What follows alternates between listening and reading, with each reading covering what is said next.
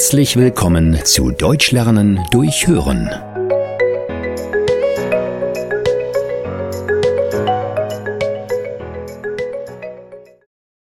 Im siebten Himmel sein.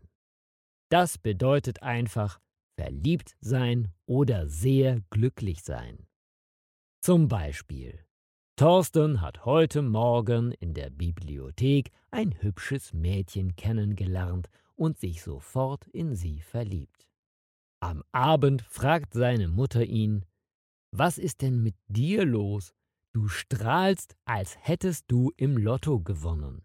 Thorsten antwortet, ich habe heute ein sehr nettes Mädchen kennengelernt.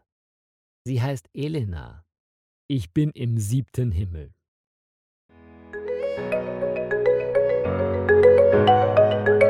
Vielen Dank, dass du heute wieder mit dabei warst. Mehr gibt es auf www.einfachdeutschlernen.com.